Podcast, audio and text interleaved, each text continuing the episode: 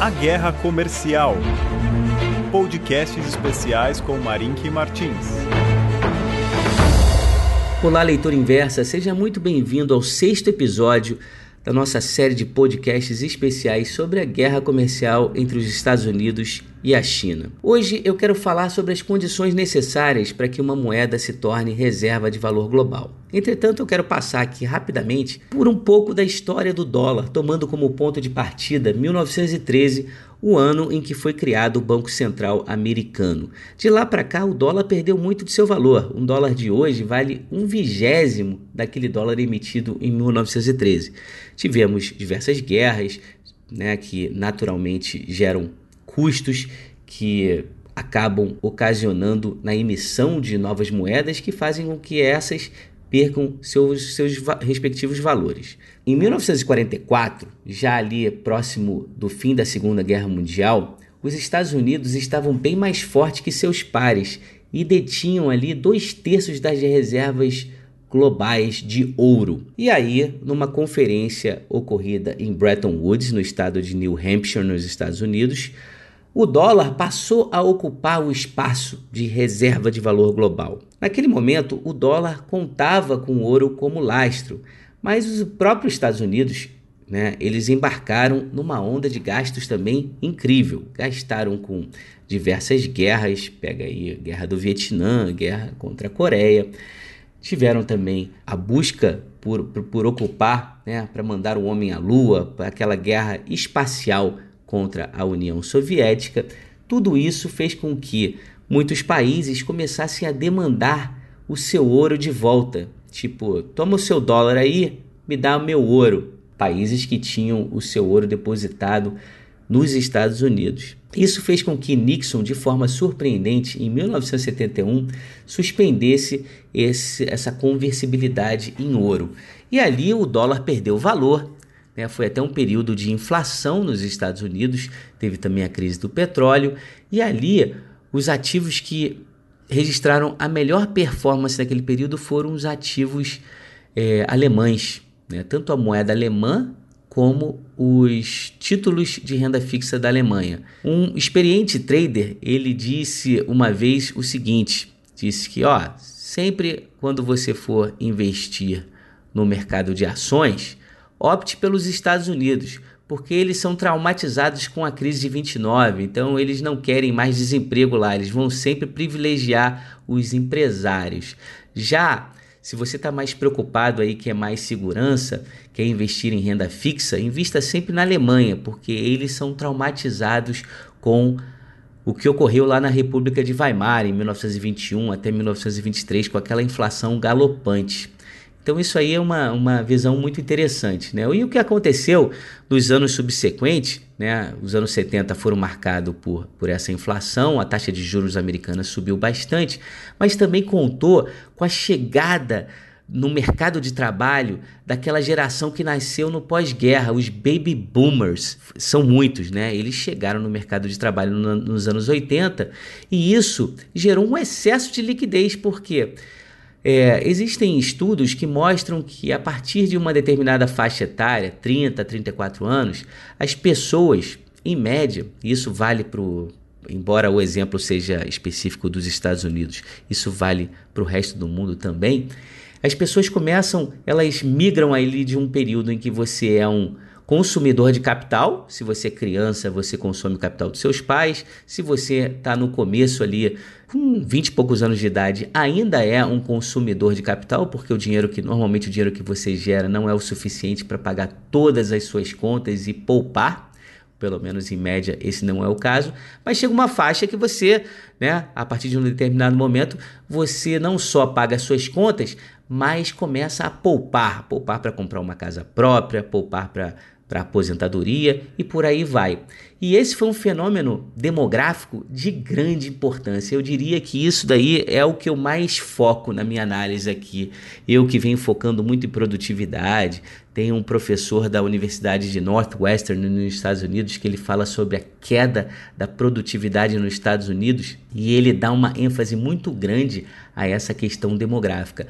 Até porque, olha só, esse pessoal que entrou no mercado de trabalho, no mercado de trabalho nos anos 80, eles estão agora se aposentando. E aí eles estão migrando, deixando de ser poupador para ser novamente consumidor de capital. E quando essas pessoas cruzam os 70 anos de idade, esse consumo de capital ele se intensifica. Né? Existem gastos é, com seguro de saúde e uma série de outros gastos e na, num, num período em que a renda desse trabalhador, que provavelmente não trabalha mais, né, ela começa a ficar mais apertada. Isso não é novidade para ninguém e isso é um fenômeno que está acontecendo agora. Está acontecendo na Europa com mais intensidade, nos Estados Unidos se acelera agora, no Japão a gente já sabe que isso já é um fenômeno fenômeno já de muitos anos, tanto é que é uma luta incrível para elevar a inflação para 2% ao ano, né? Bastava eles contratarem aqui o, algum, né, algum ministro né, da economia brasileira dos anos 80 ali que, que daria um jeito lá no Japão. Mas brincadeira à parte, o fato é que o problema demográfico no Japão é incrível, né? E esse é um problema que vem afetando todo o mundo desenvolvido. E alguns também, alguns países em desenvolvimento. A China também tem uma demografia nada favorável por, pela política de One Child Policy, né? Então você teve aquele problema de né, uma geração que não teve irmãos, todo mundo filho único, e você tem também um envelhecimento lá bem acelerado. O Brasil é, tem uma situação com mais vantagem do que a China, mas não desfruta de uma situação tão favorável quanto a Índia, aonde grande parte da população da Índia é jovem. A Índia é o país promissor aí para os próximos anos. Mas voltando à questão da moeda, né, diz o, o economista francês Jacques Rueff, ele quando vai falar sobre inflação, ele diz que a inflação consiste de gastos em ativos que não rendem nada com dinheiro que nem sequer existe.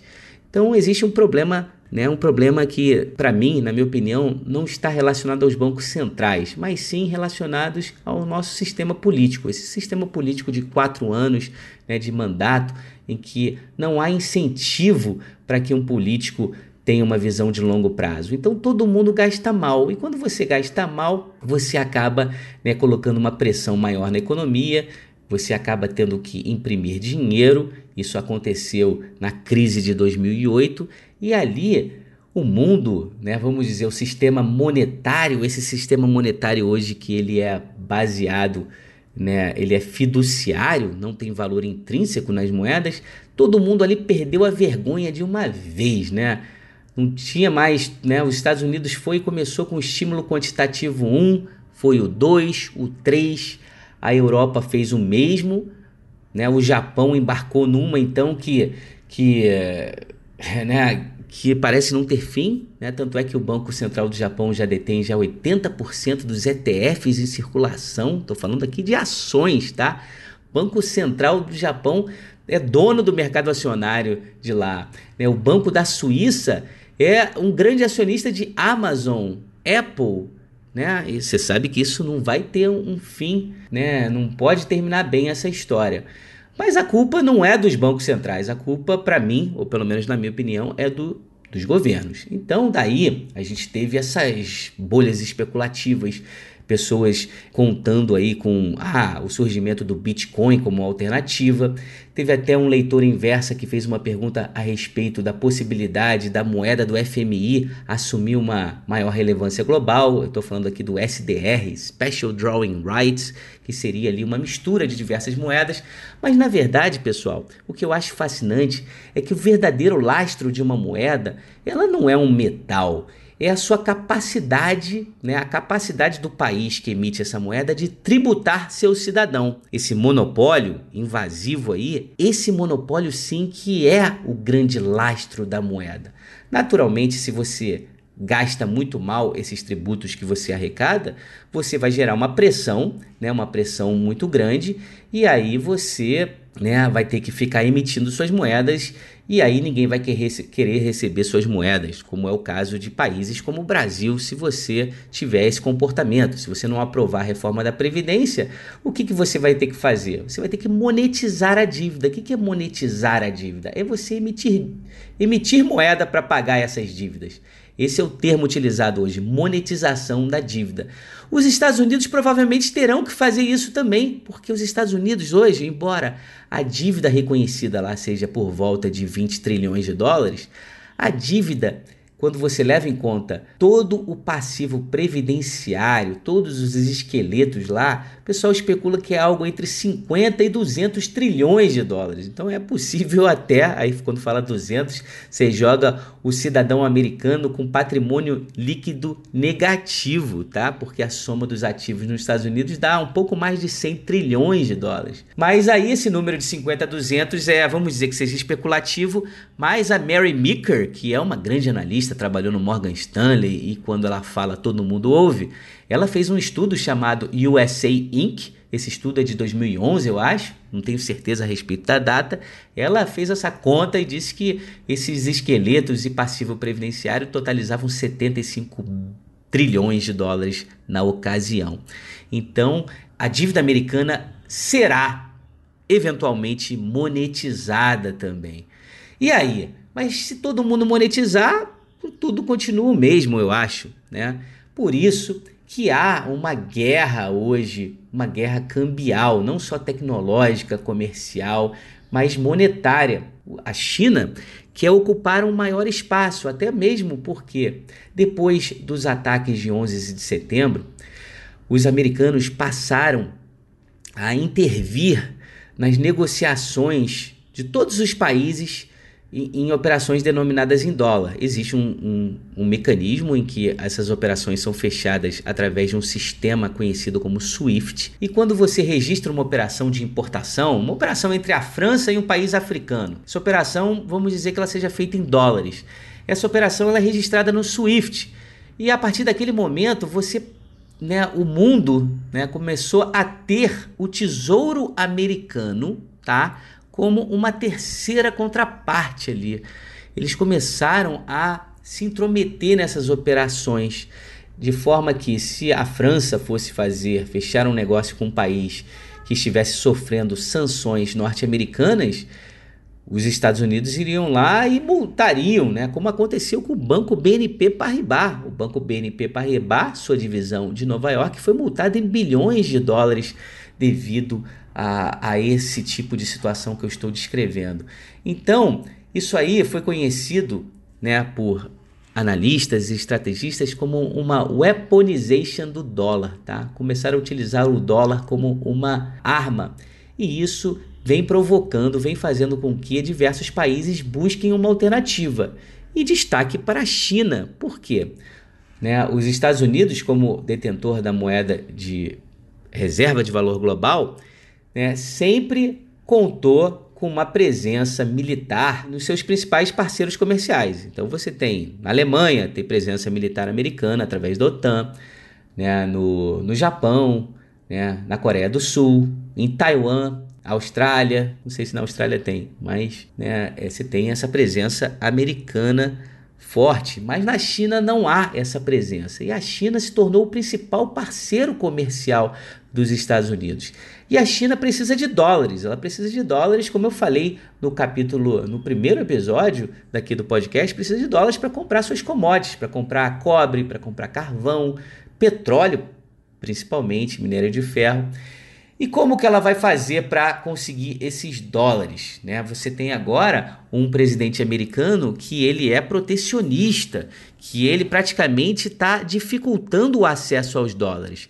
E ontem eu falei sobre Hong Kong. Hong Kong é a principal plataforma que os chineses utilizam né, para conseguir captar seus dólares também utilizada, também plataforma utilizada pelos americanos para acessar o mercado americano.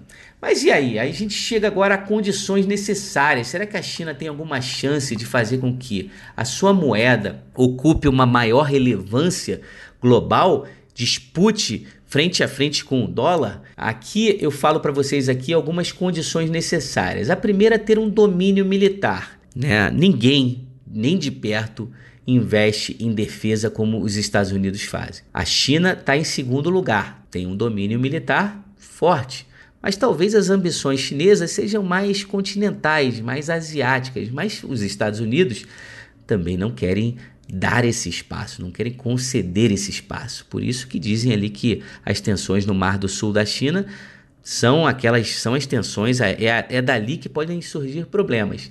Uma segunda condição é ter um domínio tecnológico. E aí a gente vê essa briga hoje, né? né, entre Estados Unidos e China, uma presença forte de empresas chinesas como a Huawei, que a gente já falou aqui, a ZTE, e também empresas como a Alibaba, empresas como a Tencent. Né?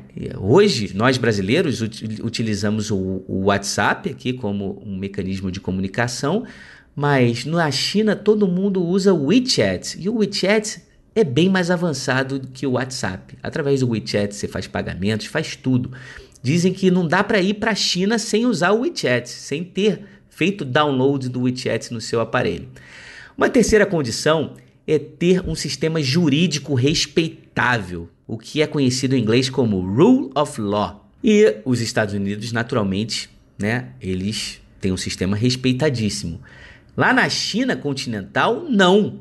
Mas Hong Kong Sim, né, Hong Kong é esse território, uma zona administrativa que hoje está sob controle chinês, mas que mantém um sistema de onde você tem um país, né, one country and two systems, dois sistemas. Você tem o sistema da China continental e o sistema de Hong Kong.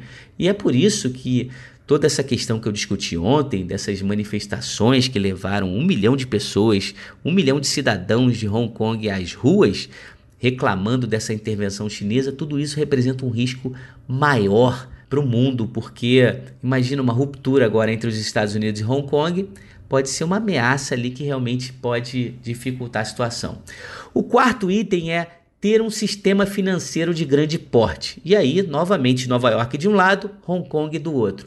Mas a quinta condição aqui, pelo menos enunciada por Louis Vincent Gave em seu livro em que eu traduzi o livro Clash of Empires, essa quinta que é a mais fascinante e, e desafiadora.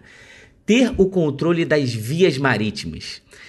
Se você vai lá e vê um mapa do tráfego marítimo global, você vê que, assim como o tráfego aéreo, é pesado. Tem navio pra caramba, navio tanque, né, navio de passeio, navio transportando container.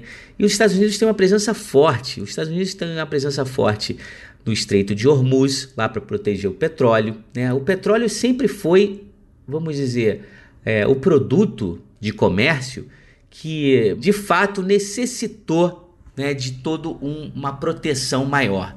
Então, por isso, a briga lá no Oriente Médio, você tem uma presença forte americana no Estreito de Malaca, ali fica ali embaixo da Malásia, Singapura, ali. Os americanos controlam aquele estreito aonde passam navios destinados à China, ao Japão, né? Tanto é que houve uma especulação né, de que a China investiria num túnel cruzando a Tailândia para driblar esse estreito de Malaca. Então, como é que a China pode responder? Como é que ela pode ocupar um espaço relevante? Né? Como é que a sua moeda, o renminbi, pode ocupar uma maior relevância sem ter o controle das vias marítimas?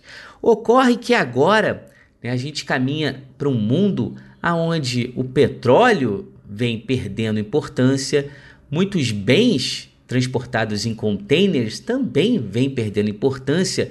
E um, um, bem que vem ganhando muita importância são dados, data, que eu estou falando aqui. E aí, o que o Louis especula, é, e, e que ele estuda e faz isso de uma forma brilhante, é a possibilidade de que um império terrestre substitua esse império marítimo. E esse império terrestre aqui, eu estou falando do projeto da China, o Belt and Road, esse de conectar a China né, com a Europa, com o norte da África, fazer, né, colocar cabos de fibra ótica em toda essa região, né? Isso aí é sim uma alternativa. Tanto é uma alternativa que a gente vê o próprio Donald Trump ontem em entrevista na CNBC já responde diretamente, ele falou: "Vocês sabem, né, que não tem como né? Os nossos gênios do Vale do Silício são muito superiores aos cientistas chineses. Então, próprio, a própria fala de Trump já diz respeito a essa ameaça, né? Se não fosse uma ameaça, o Trump nem estaria comentando a respeito desse assunto. Então a guerra vem se intensificando. Eu falei ontem sobre esse comitê, né, esse Committee on the Present Danger, né, destinado agora voltado toda essa questão da China. Então é isso, tá? Eu fico por aqui por hoje e amanhã eu volto a falar um pouco mais sobre mercado, sobre o que pode afetar de fato o seu bolso. Muito obrigado pela atenção e até amanhã.